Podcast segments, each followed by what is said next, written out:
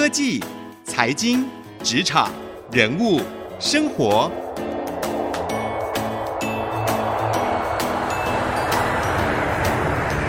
创意领航家。听众朋友您好，欢迎收听 IC 之音主客广播 FM 九七点五创意领航家，我是节目主持人朱楚文。你看房了吗？哎，今天节目的一开始哦，就先问各位这一句问题哦。我只能说，最近啊，这个新竹的房市非常热，不止新竹了哦，这个全台湾的房市，可能是随着这个 QE 的热钱啊啊利率的降低啊，使得呢这个房市啊整个活络了起来。我想到最近呢，我在我们家附近啊，看到有新的建案还在动土而已哦，打电话过去已经全部都卖完了。现在房市真的是热的不得了，你是不是？也在找机会去看房呢，或者是你正在想，现在是不是一个买房的时机呢？特别为您邀请到一位小资理财教主，之前也曾经上过我们节目，大家可能也都很熟悉的，就是 Dr. Selina 杨倩玲博士。他最近呢又出了一本新书，是《月入二十三 K 无痛买房投资术》。今天来我们节目当中，就跟我们一起来分享他自己当初是怎么看房、怎么买房，从中累积出了一些看房买房的经验，可以帮助哎，现在房市正热，如果你想要。买房，或是你正在看房的话，有一些 paper，，有一些你必须要知道的，怎么斡旋，然后怎么挑房，才可以挑到一个会上涨的房子，而不是要遇到那种会泡沫化的房子哈。我们一起欢迎 Dr. Selina，。主持人好，各位听众朋友大家好。我看了你这一本书的内容哦，里面有很多都是你看房的一些诀窍和撇步，有一个你发明的词汇，对，三宅一生，这是什么？我们团队在研究的时候，就是觉得说，一个人好买房子，其实一生大概会买三间房子啊。那你可能一开始的话，就是就是小资的时候，你可能努力存钱，在三十到三十五岁的时候，你可能买一间小宅。那小宅的时候，你求的是便利或是保值。然后第二间的时候，那结婚的时候，你会考虑到另外一个条件，就是说，哦啊，有小孩。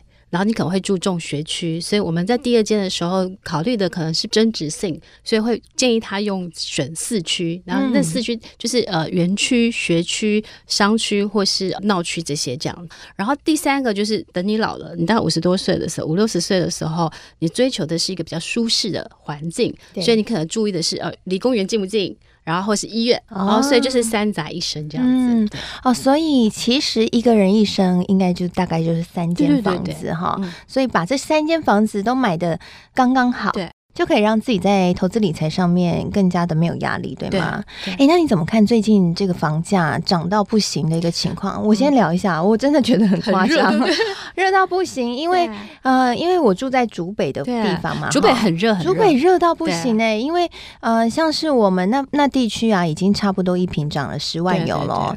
我觉得房市推升房市很热的，大概主要有两个原因。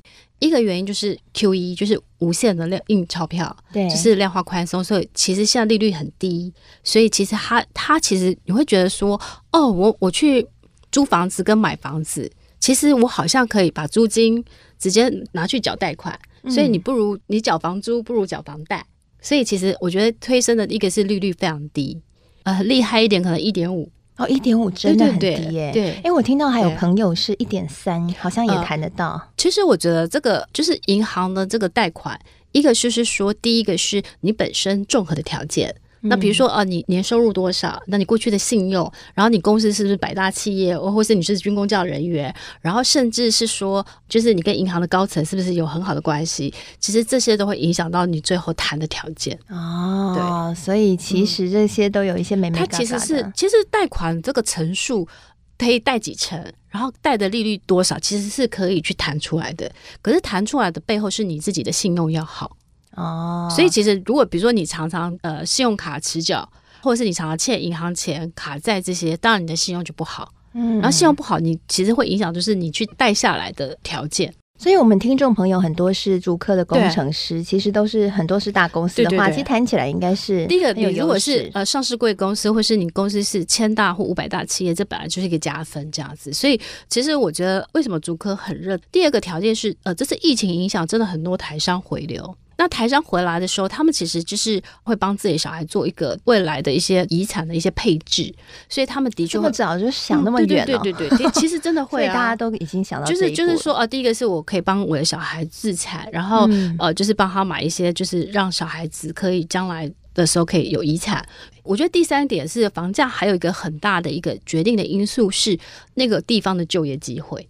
啊、哦，所以刚好新竹有科学园区，就业其实是很有保障。所以其实其实这一次台湾涨最多的区域，除了新竹之外，其实南南科那个地方也涨很多。哦、对对对，因为对南部那边好像台积电要下去。对对对，因为台积电南部有就是设设那个工厂嘛，对不对？然后很多工程师一南下去看，哇，房子怎么便宜成这样？其实有个部分是就业机会，然后就业机会它会产生了，就是我觉得房子它其实是一个供需。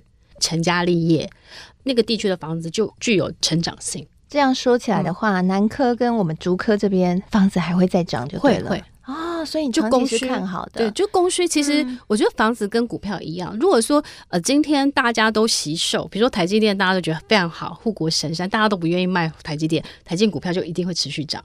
嗯，那如果比如说就是竹科就业非常好，对不对？安居乐业，住在那边很好，大家都不愿意卖房子，所以。只要一有房子出来，大家一定很很积极的想要去买进，所以我觉得竹科跟南科其实是，我觉得未来还有还有蛮多机会的。然后中科其实也有、嗯、也有带动。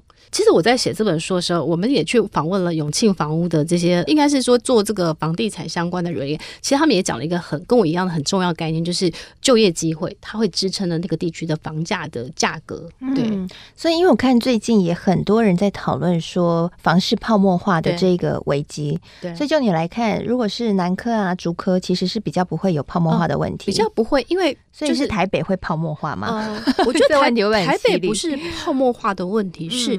第一个是台北本身它价格就已经很高了，对啊，真的很高。第二个是台北的土地的持有的困难度跟成本是比较高的，所以你比较难在台北看到比较大的一个建案。因为以前比如说要讲都跟，以前光要去把这个都跟谈好，然后再做都跟，其实已经是。耗了很多的力气，所以你会发现说，其实现在比较多新的从化区，比如说像去看土城，比如说呃金城武已经到第五期了，它只要一推出，它也是几乎快秒杀，真的很难想象的土城哎、欸，土城，所以那边也是因为就业机会，红海，嗯，所以你会发现说，只要有就业机会，然后只要有重大的交通建设，从化区的一些设施，比如说它那边有土城医院，有土城的运动中心。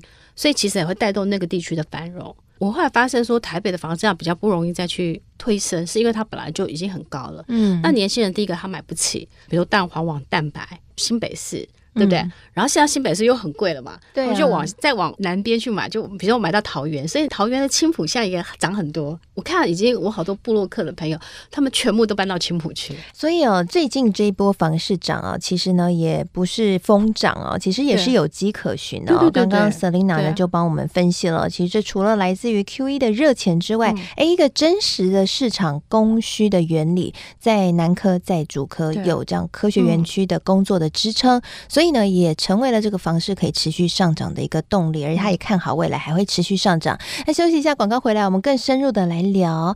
哎，那如果说这些地方哦，还是有一个成长的可能，那我到底应该要怎么来进行投资策略的拟定呢？买房、看房有哪些撇步？我怎么样可以挑到一个好房，是一个可以增值的房子呢？刚刚 Selina 给我们介绍了三宅一生，每个人一生哦，可能都要买三间房。你买到哪一间了呢？就算你现在已经买了一间，你未来还可能会换屋哦。所以休息一下，赶快回来继续收听《创意领航家》，我们更深入的跟你聊聊。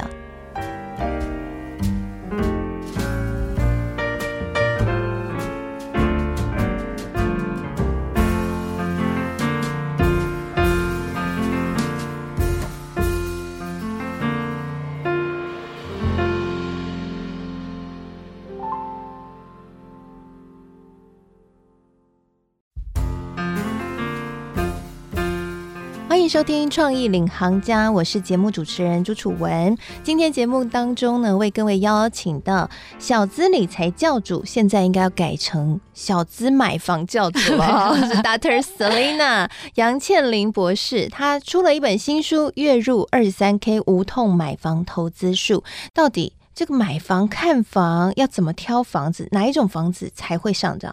呃，其实我觉得买房子啊，它其实回到一个源头是，我觉得先搞清楚你买房的目的。如果你今天是要自住，或是你要做投资，其实他考虑选择的因素就不一样。先确认你的目标。那如果自住的考量，我觉得应该是去思考说，你在这个房子大概住多久？对。然后你的生命周期，比如说哦，那你购买的条件，比如说哦，你是注重交通，或是你是注重环境，其实这些其实它都有一个决定性的条件。所以我觉得应该是先决定你是投资跟自住，以房子来炒房，然后赚取很高的价差这件事，我觉得现在已经比较难了。就是那个时间点有点过了。我出这本书其实比较大的一个动机，我是希望鼓励年轻人，就是说，因为其实很多台湾的年轻人跟韩国的年轻人，其实他们都会觉得低薪，然后一辈子翻身无望，所以他们会比较过着比如说三抛的人生，就是不婚不生不买房。嗯，那我我会个人会觉得，就是说，其实因为我本身也是一个单亲，从高职这样子念到博士，翻身的过程当中，其实我觉得有一个很大的一个。动力会推升我是，我有一些梦想，比如说我那时候小时候就觉得我要念博士，然后我要出国念书，我可能要环游世界，或是我要在偏向学校设奖学。假设我有这些梦想，那我觉得梦想是你人生最大的前进动力。可是如果你是把你人生，比如说不婚不生，甚至买房这些梦想都抛弃，就是全抛弃你人生所有的梦想，但我不会觉得你会过一个更好的人生。所以我出这本书的动机是，我觉得以买房为你人生最大前进的动力。买房是困难的，但是它是有方法的。所以其实就是等于是说，哦，假设你未来五年或十年你想买一间房子。那你就开始去研究说，哦，我可能投期款我要准备多少？我现在离我的投期款差多少？那我每个月可能要多省下多少钱？学哪些投资的方法？想办法去增加我的钱，创造我的被动收入。嗯，这个是我写这本书最大的动机。为什么我觉得年轻人一辈子至少要买一间自己的房子？是因为大家可能都觉得说，哦，没关系，我就一辈子租房子就好。对啊，现在很流行以租代买，大家都以这个口号为一个新年轻人的那种。但是我讲一个比较残酷的事实是。是，比如说崔妈妈曾经调查过，大概只有百分之五的房东愿意租给五十岁以上的老人。嗯，就是说大部分，比如说你打电话去，他是说啊，我要租。可是其实很多房东是不愿意租给老人，不愿意租给老人，他有两个考量，一个是说等到你老了，呃，你可能没有什么经济谋生能力的时候，你又生病的时候，会不会缴不出房贷，然后甚至是没有亲人这样，可能就老死在他的房子。所以我觉得必须要很客观的去认清楚，就是说。你老了，你可能有钱也不一定租得到房子，还不如把想办法，就是趁年轻的时候多省一点，然后多学会投资，然后创造出一些财富，然后让你可以把房租拿去缴贷款，起码也买一个老了以后，对对对对，你有一间小套房也好，也可以把买房当成是一种退休金，嗯，退休金或是存款的概念，对不对？逼着自己去储蓄。我之前买过一个预售屋，然后它其实要。一季要缴十三点五万，一个月要存，一个月要缴四点五万。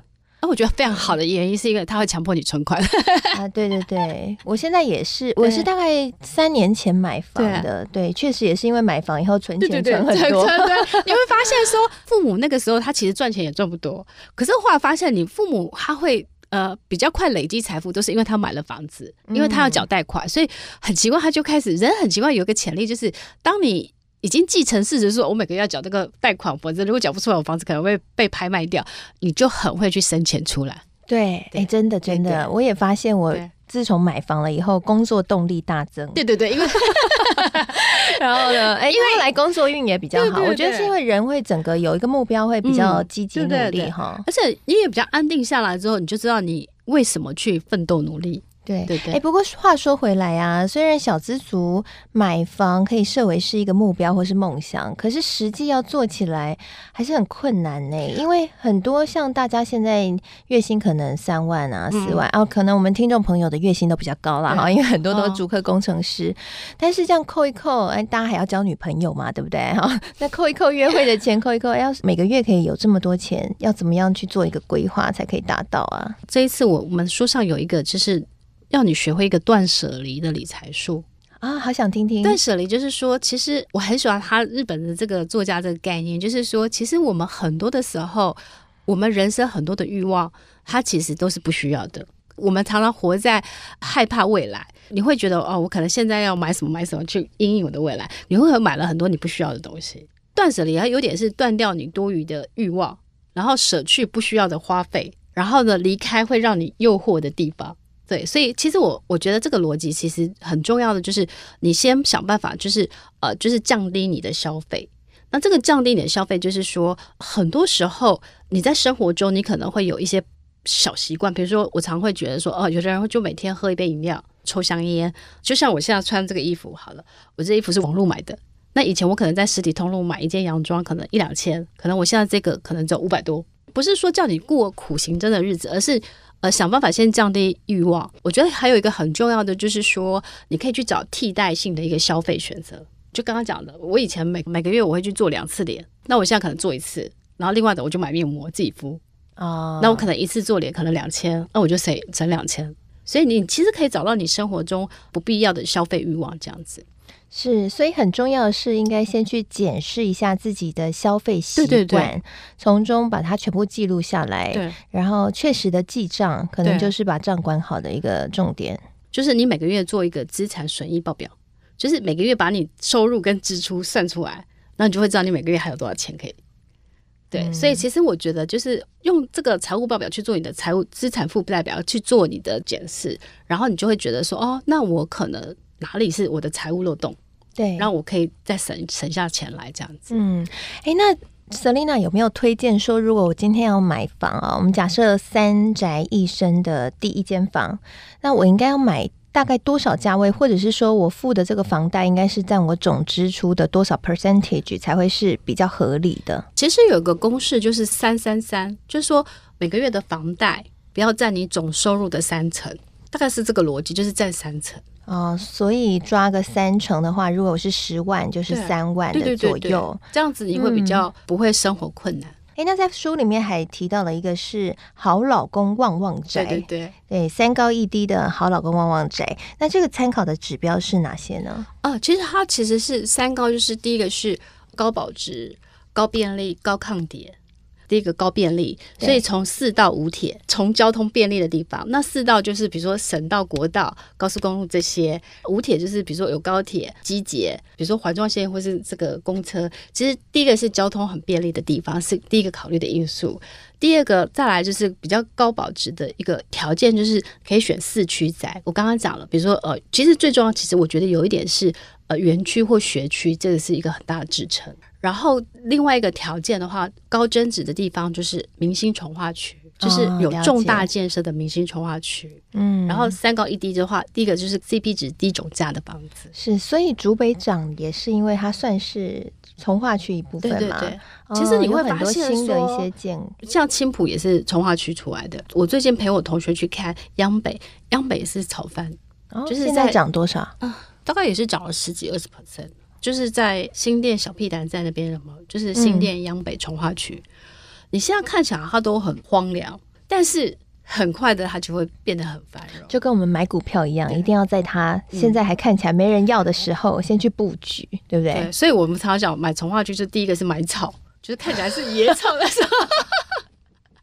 所以，所以其实买房呢，三高一低最重要就是看那个草，只要有草就买。开玩笑，开玩笑的，没有没有。就是那个从化区是一个大，因为为什么叫从化区？我我我们说坦白的啦，就是。其实地方政府它也要有财源的来源，哎、欸，可是会不会遇到这种状况？是政府规划了从化区，结果后来这个区还是发展不起来？哦，也有可能，也有可能，这是风险嘛，要小心哈、呃。所以其实我觉得从从化区最好最好是有交通建设，或是有一些重大的一些新的建设，再加上是工业区。哦，所以还是要检视一下，不能看到从化区有草就买，还是有三大重点要注意。为什么我去看土城那个从化区，是因为第一个是红海很多的员工，对，那边就第一个是就业机会嘛，嗯，第二个是它现在有双节，主要是因为医院其实会带动很多的人潮。对啊，因为很多人住院住在那里的话，尤其现在大家是高龄社会哈，